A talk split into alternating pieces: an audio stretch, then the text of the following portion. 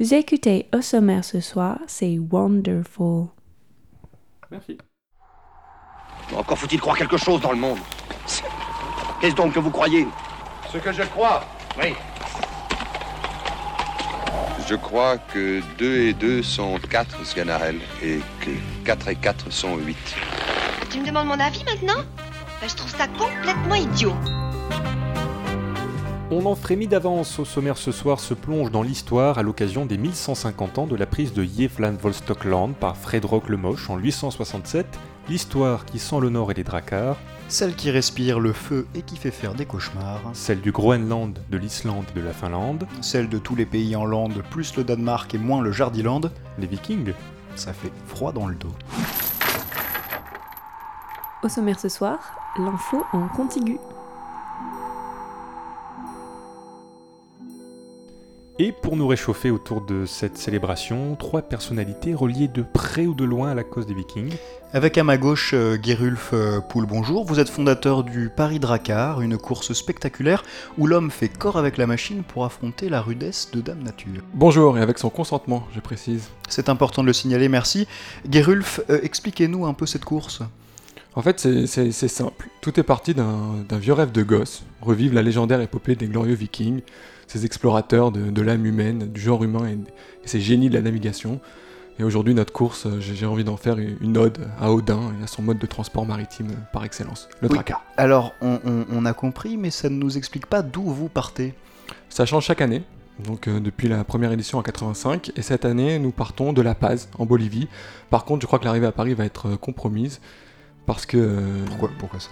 Parce qu'Anne Hidalgo a tout simplement fermé les berges, euh, les voies sur berge euh, qui nous servaient à faire accoster les navires avec des voitures, et je crois pas que des cyclistes seront capables de tirer ces monstres marins. D'accord, vous nous expliquerez ça peut-être plus en détail au cours euh, de, de- de l'émission. À ma gauche, Yvette Halloween, bonsoir. Oui, bonsoir. En fait, mon nom c'est Yvette Halloween Le Plouazec, je précise. D'accord, pardon, mille excuses. Vous êtes une sorte euh, d'économiste iconoclaste, puisque spécialisé ni plus ni moins, et avec tout le talent du monde, dans les échanges entre la Scandinavie et l'Amérique du Nord, dans l'an 1000. Un sujet très pointu, je vous vois grimacer. Non, mais en fait, pas du tout. Euh, en fait, mon sujet c'est euh, l'exploitation de l'imaginaire viking par les Normands dans le pillage des ressources bretonnes. Donc, c'est c'est une question cruciale si on veut comprendre la multiplicité des crises qui déstructurent notre modèle de société occidentale aujourd'hui. D'autant qu'elle concourt à une meilleure compréhension des enjeux urbains Très bien, vous nous raconterez euh, ça en détail euh, tout à l'heure, parce que vous le savez, hein, au sein de nos sommaires ce soir, on accorde une importance capitale à ceux qui cherchent, ceux qui se plongent avec méthode et discernement dans les montagnes d'archives, dans toutes les sources, afin de mieux éclairer les enjeux, les phénomènes qui façonnent les sociétés et ces hommes. Un grand merci à vous, Yvette Halloween, d'être venue ici ce soir. C'est très plaisant à entendre, merci. Et enfin, à ma gauche, euh, Albéric Cochet, bonsoir. Bonsoir, ça va? Ça va, ça va, merci. Albéric, on ne vous présente plus, vous êtes en tournée promotionnelle dans toute la France et nous avons de la chance réellement hein, de vous avoir attrapé lors de votre passage à Paris. Vous sortez votre quatrième recueil des meilleures blagues sur les vikings, 600 pages par recueil, hein, vous avez de la ressource. Œuvre complète que vous avez appelée Drakkar en bar, vous n'allez pas y échapper. Une petite blague s'il vous plaît. Oui, bon d'accord. Vous savez comment on appelle une, une danse romantique en, en viking? Non, là vraiment, je, je vois pas. C'est bah, c'est l'Oslo. Oh L'Oslo Bah oui. Oh là, celle-là elle est pas mal, fallait y penser, l'Oslo. Oui, et puis ça se danse, euh, bah, ça se danse pendant le dracardeur américain. Fantastique. Merci pour ce trait d'esprit. Allez, une belle émission en perspective après notre débrief de la cérémonie où les plus grands chefs d'État se sont retrouvés pour un ultime hommage à Frédéric le Moche. Il y avait du beau monde sur la pelouse recouverte de neige de Stockland. Donald Trump, Vladimir Poutine, Emmanuel Macron, ils étaient tous présents pour observer une minute de silence et ainsi raviver le souvenir de Frédéric le Moche, grand leader de son temps, un instant de partage et d'émotion qui fera date dans l'histoire internationale. Nous vous proposons d'écouter les temps forts de ce moment de recueillement. Je vous invite à observer une minute de silence.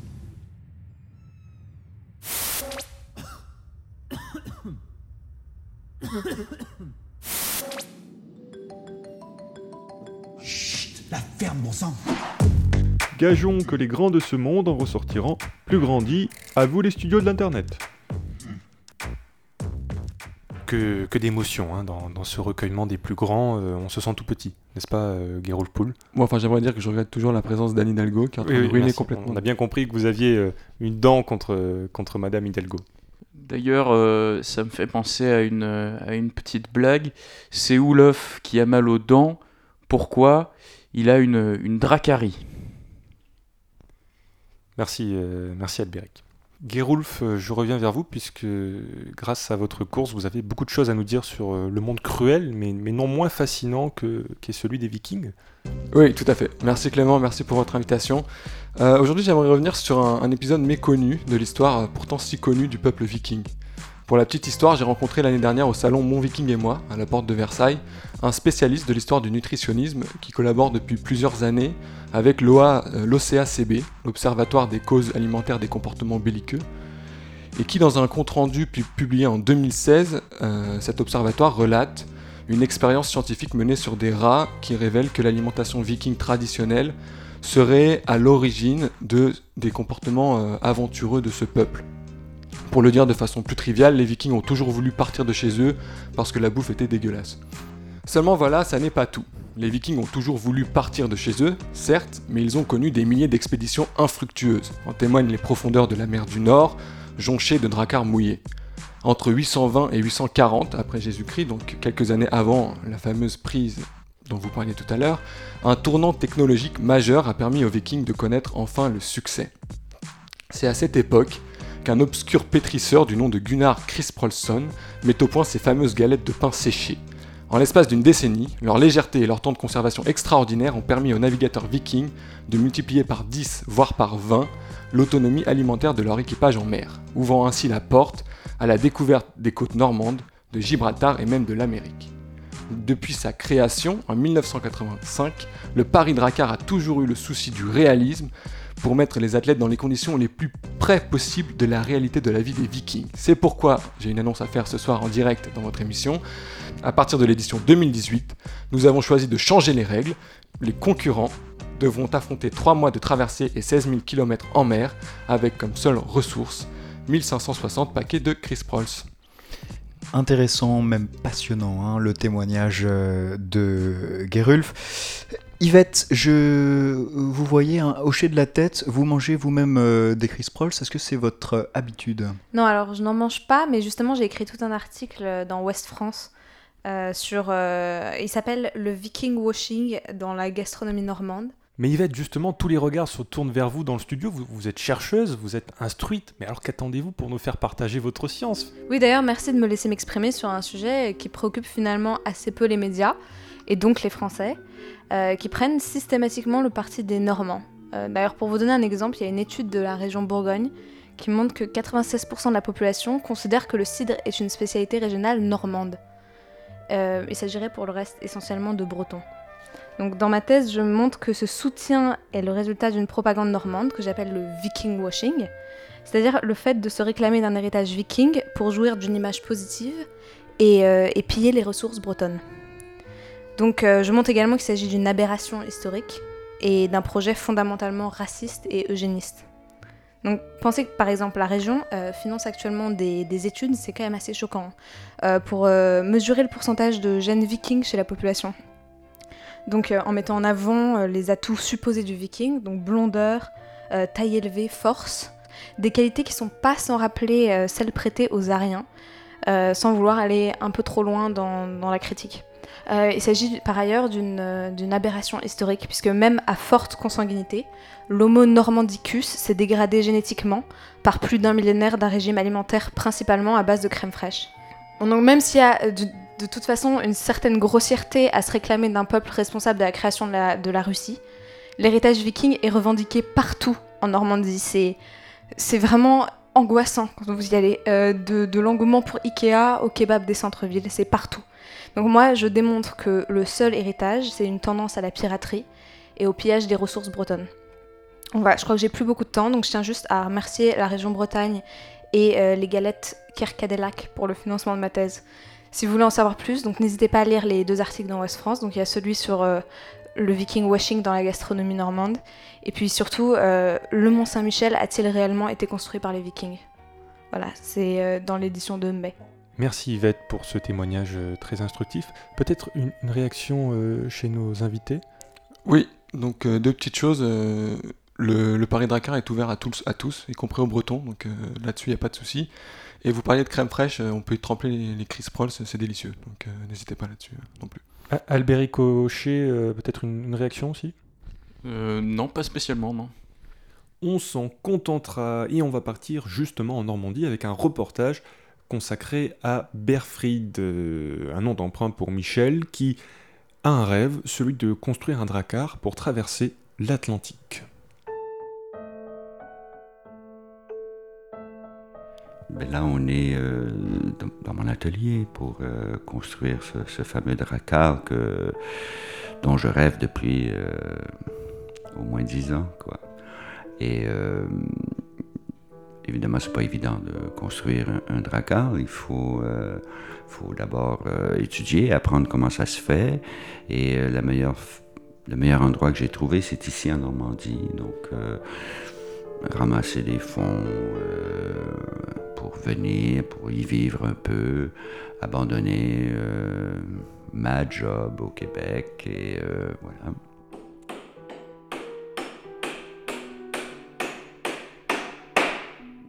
Comme j'ai grandi au bord du fleuve Saint-Laurent qui est, large comme la mer, quoi. Toujours cette envie de, partir. euh, chez nous, il y a la navigation des goélettes qui n'existe plus. Euh, toutes ces navigations disparaissent. Alors j'ai eu envie de revenir à la plus ancienne. Je ne sais pas si j'arriverai à traverser, comme c'est mon rêve de, de traverser de... On partirait peut-être de- du Havre ou peut-être plus au nord, plus au nord, jusqu'à Terre-Neuve. Bon, tu vois, le travail, c'est, il y a beaucoup de polissage euh, des, matériaux utilisés. Il faut courber les planches, c'est très élégant, c'est un travail fou. Donc c'est à, ça que je travaille maintenant. Et je suis toujours en train de me, prendre les doigts. Je suis pas habile du tout. Donc euh, évidemment, c'est le langage québécois qui ressort. Tabarnak, hostie, qu'est-ce que je me suis fait mal encore? Voilà. Et, euh, mais quand même, c'est un plaisir constant. Il n'y a, personne qui veut m'aider, tout le monde attend que ça soit un échec total, ils vont bien s'amuser.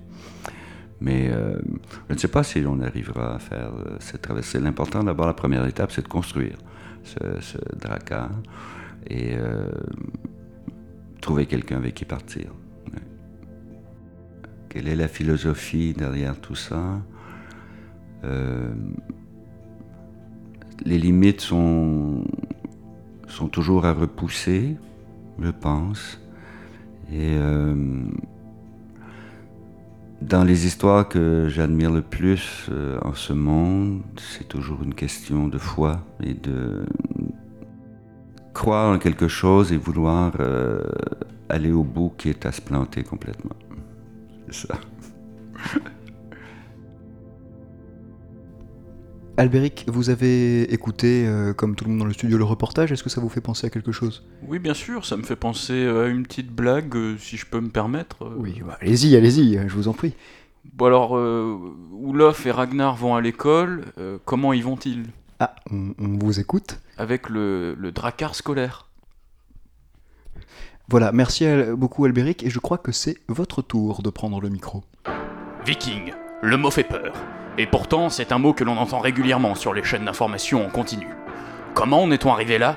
Je vous propose aujourd'hui de retourner avec moi sur les traces de ceux qui jadis avaient su dompter à la fois la Grèce des Alexandres, la Rome des Césars et les hordes d'Attila. Viking, c'est un mot à double sens dans la langue des Vikings. Il désigne bien sûr le peuple, l'âme de ces soldats, imposants, juchés sur leurs chevaux de bois, naviguant les océans à la recherche d'une quelconque terre où poser le pied avant de repartir. C'est aussi un adjectif épithète qui signifie la bravoure, le courage, la détermination. Autant de qualités oubliées de nos jours du peuple viking, qui représentent au contraire la faiblesse, l'oisiveté et le manque d'ambition, voire la terreur. Pour autant, les Vikings étaient au XIIe siècle avant notre ère des cartographes de talent, des marchands de renom, des ecclésiastes influents. C'est à travers leur dure confrontation avec leurs voisins que leur caractère s'est forgé. Et si aujourd'hui le mot viking demeure associé à leur plus grand roi Ragnarok, c'est parce que celui-ci a su développer dans les arts et la poésie la sensibilité si particulière de nos lointains cousins nordiques. Aujourd'hui, il peut être très difficile de travailler en toute intelligence avec un viking. Nombreux sont ceux qui se plaignent de leur caractère chafouin, de leur manière rustre et de leur propension aux coups bas et mauvais coups en tout genre. Si aujourd'hui le peuple viking est un peuple anecdotique, voire bête, qui mérite le mépris, des signes avant-coureurs indiquaient dé- déjà chez eux une certaine tendance à l'agacement. Les prénoms par exemple. Si des prénoms moches existent de par le monde, les vikings ne sont pas en reste, avec des noms comme Gulfaginning, Skaldkaparmal ou Svartalfheim. Ces prénoms, assez imprononçables pour le commun des mortels, sont une preuve de plus à charge de ce peuple dont l'histoire aura pourtant retenu qu'ils inventèrent le peigne. Le peigne, ça c'est une nouvelle. Euh, Gerulf, une réaction s'il vous plaît à la chronique pleine de- de- d'enthousiasme, poignante hein, d'Albéric. Mais je voudrais bien prendre note des prénoms si possible. Ça, ça peut m'intéresser. Des prénoms éventuellement pour un futur enfant. Peut-être Yvette, euh, est-ce que vous avez quelque chose à dire? Ah non, mais je, je tiens une page Facebook de prénoms pour enfants. Et effectivement, je serais intéressée de- d'avoir. euh, si vous avez un livre ou une référence, euh, je serais intéressée de. Pas de problème. Sur les prénoms vikings. Voilà. Bien. Euh, ça n'a rien à voir avec ma recherche. Mais merci, merci beaucoup Yvette.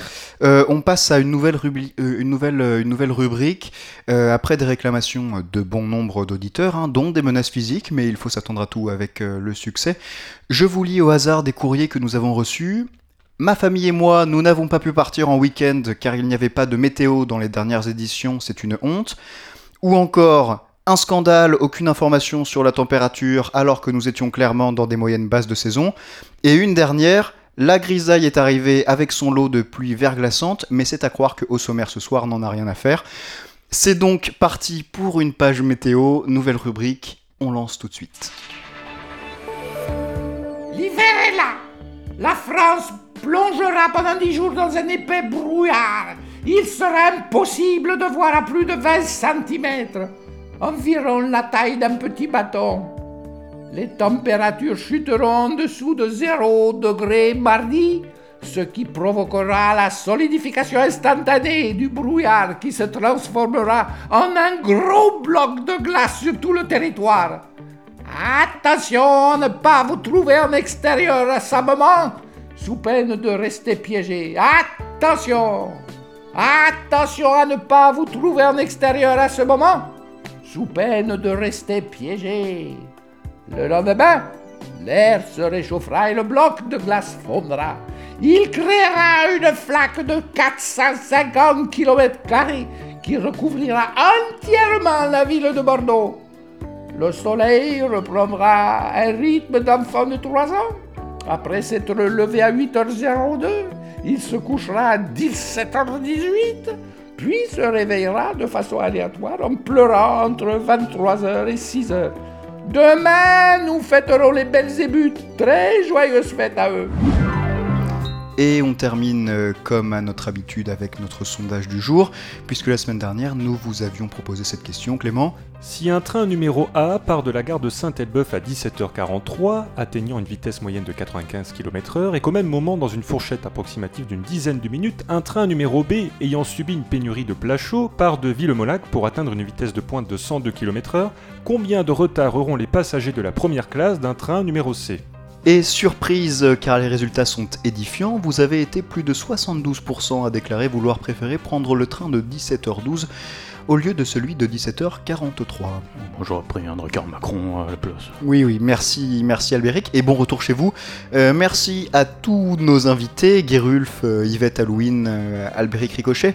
Merci à toute notre équipe, amputée par le départ précipité de trois de nos stagiaires, déçus par le travail de barista radiophonique. Enfin, merci à tous nos auditeurs, eux grandissants. Merci Clément. Merci Romain. Et à la prochaine.